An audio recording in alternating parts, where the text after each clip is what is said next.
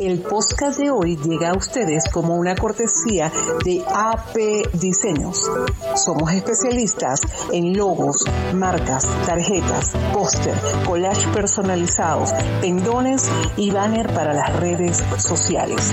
Síguenos en Facebook e Instagram arroba AP Diseños 66. Tenemos tu solución. AP Diseños, soluciones creativas. Hola amigos y amigas, bienvenidos a otro nuevo episodio de Se me quema el coco.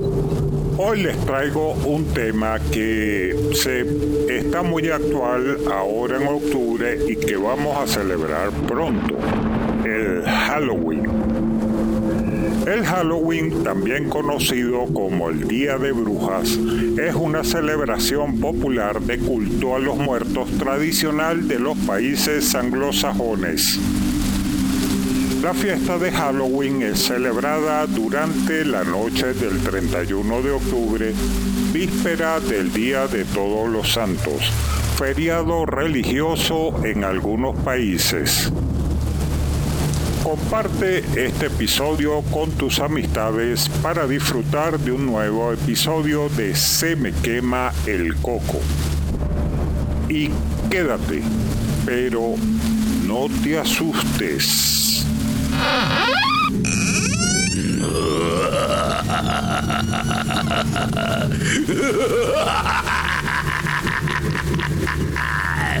Te hablan de la cripta.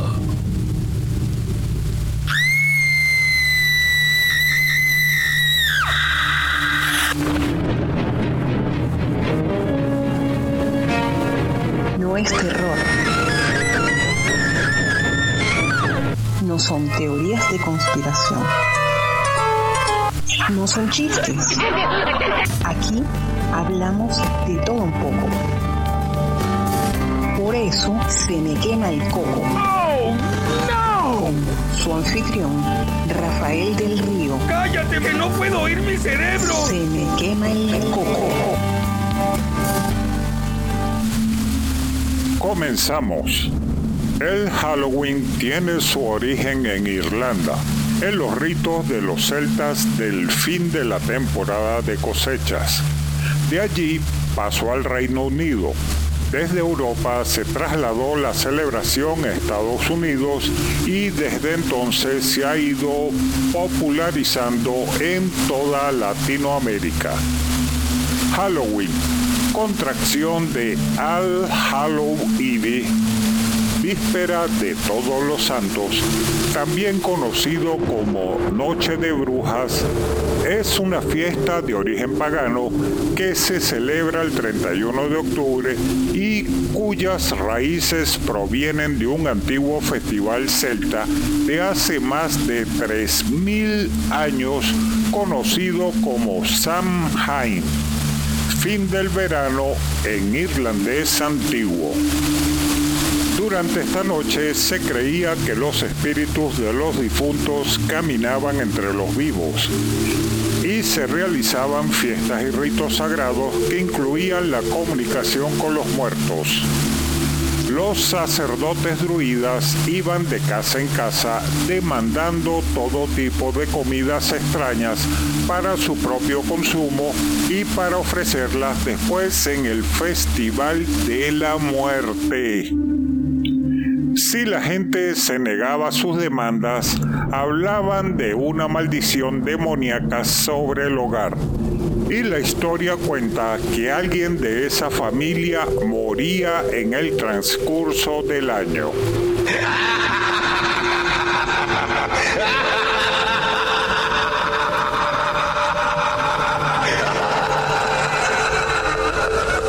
En Halloween se emplean muchos símbolos con diferentes significados. Los principales son las calabazas de expresión malévola con iluminación en su interior, las brujas, los gatos negros, los fantasmas, las calaveras y los disfraces. Además, se tiende a una decoración tenebrosa para crear una atmósfera misteriosa y terrorífica, con velas, telas de arañas, murciélagos, búhos y espantapájaros. La razón principal por la que se emplean estos símbolos de terror característicos es por protección, para repeler a los espíritus malignos que durante esa fecha se creen que visitan el mundo de los vivos. La fiesta de Halloween, como les dije anteriormente, es de origen celta quienes antiguamente celebraban un festival conocido como el Samhain, que podemos traducir al español como fin del verano, y que marcaba el fin de la temporada de cosechas y el año nuevo celta. Este festival, el Festival de Samhain, como dije anteriormente, era celebrado por los celtas todos los años al final del mes de octubre coincidiendo con el equinoccio de otoño. Se decía que durante esta noche los espíritus, ya sean los espíritus buenos o, los malos, regresaban a visitar a los vivos, razón por la cual se creó un conjunto de rituales en torno a esta creencia. De allí, por ejemplo, el uso de velas que ayudan a los espíritus a encontrar el camino o de los disfraces que permiten protegerse de los espíritus malignos. Hay muchas tradiciones asociadas a la celebración del Halloween. Una de las costumbres más populares es la conocida como trick or treat, que en español se traduce como truco o trato o truco o dulce.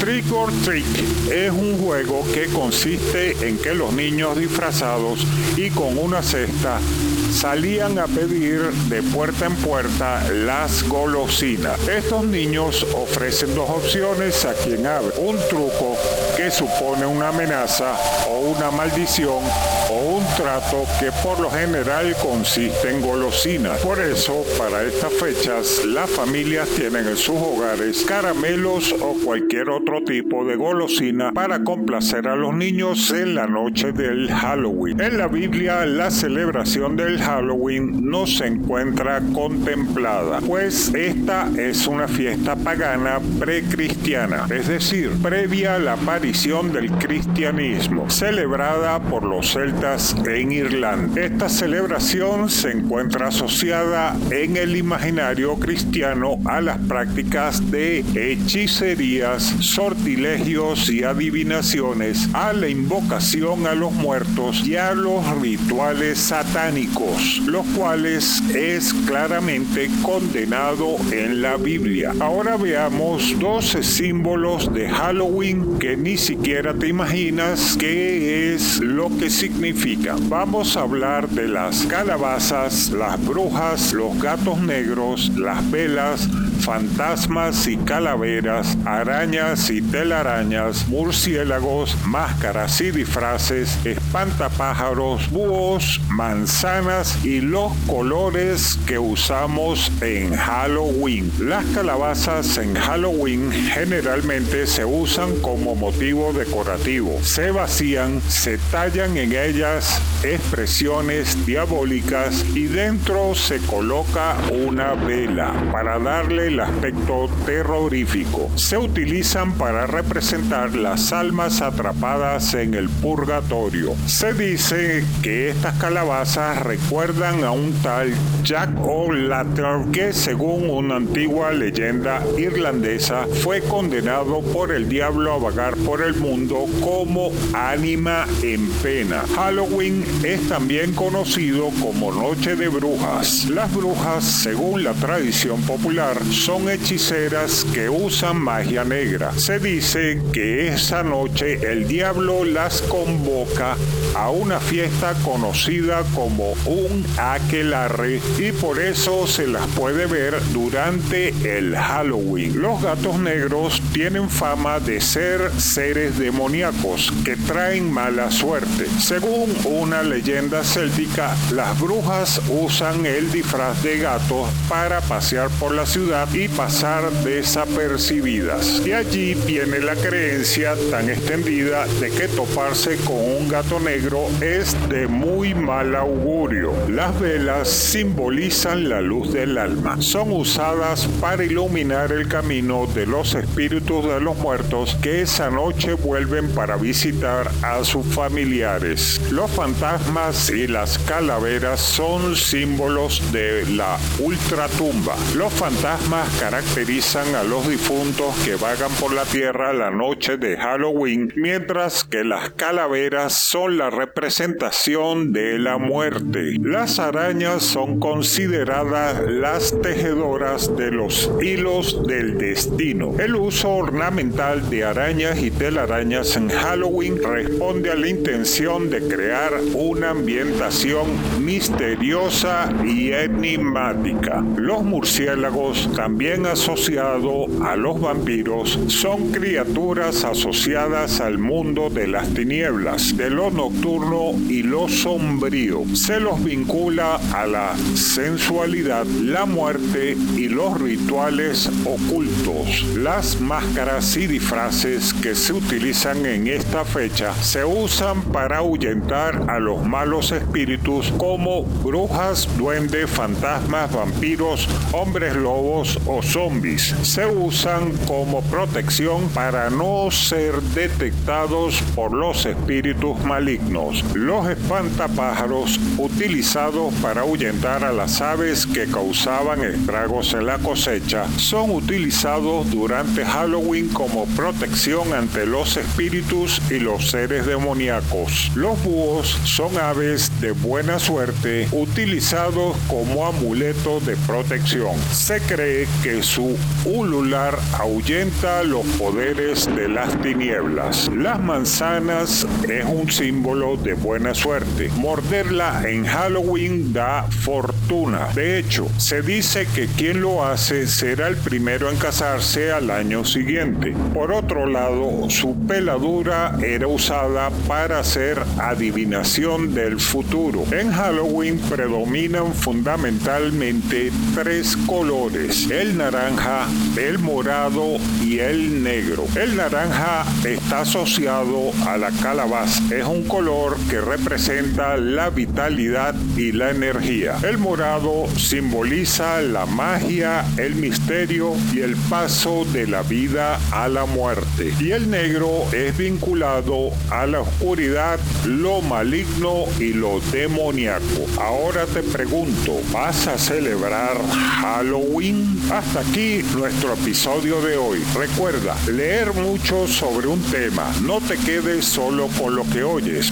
porque así vas a aprender realmente. Y no todo lo que creemos ver es lo que realmente vemos. Y no todo lo que oímos es lo que oímos. Y todo lo que pensamos lo hacemos desde nuestra experiencia. Y recuerda, como dijo Sócrates, solo sé que no sé nada. Publicidad y presentación del episodio Nair Ravelo. Locución, producción y edición Rafael del Río. Comparte este episodio con tus amistades para disfrutar de un nuevo episodio de Se me quema el coco. Recuerda dejar tus comentarios en mis redes sociales en Instagram y Facebook y puedes escuchar los episodios nuevamente en Se me quema el coco por Google Podcast y en iVoox. Y si tienes una historia que contar, contáctame a través de mis redes sociales y llevaré tu historia al próximo episodio de Se me quema el coco. Chau, se les quiere mucho, cuídense.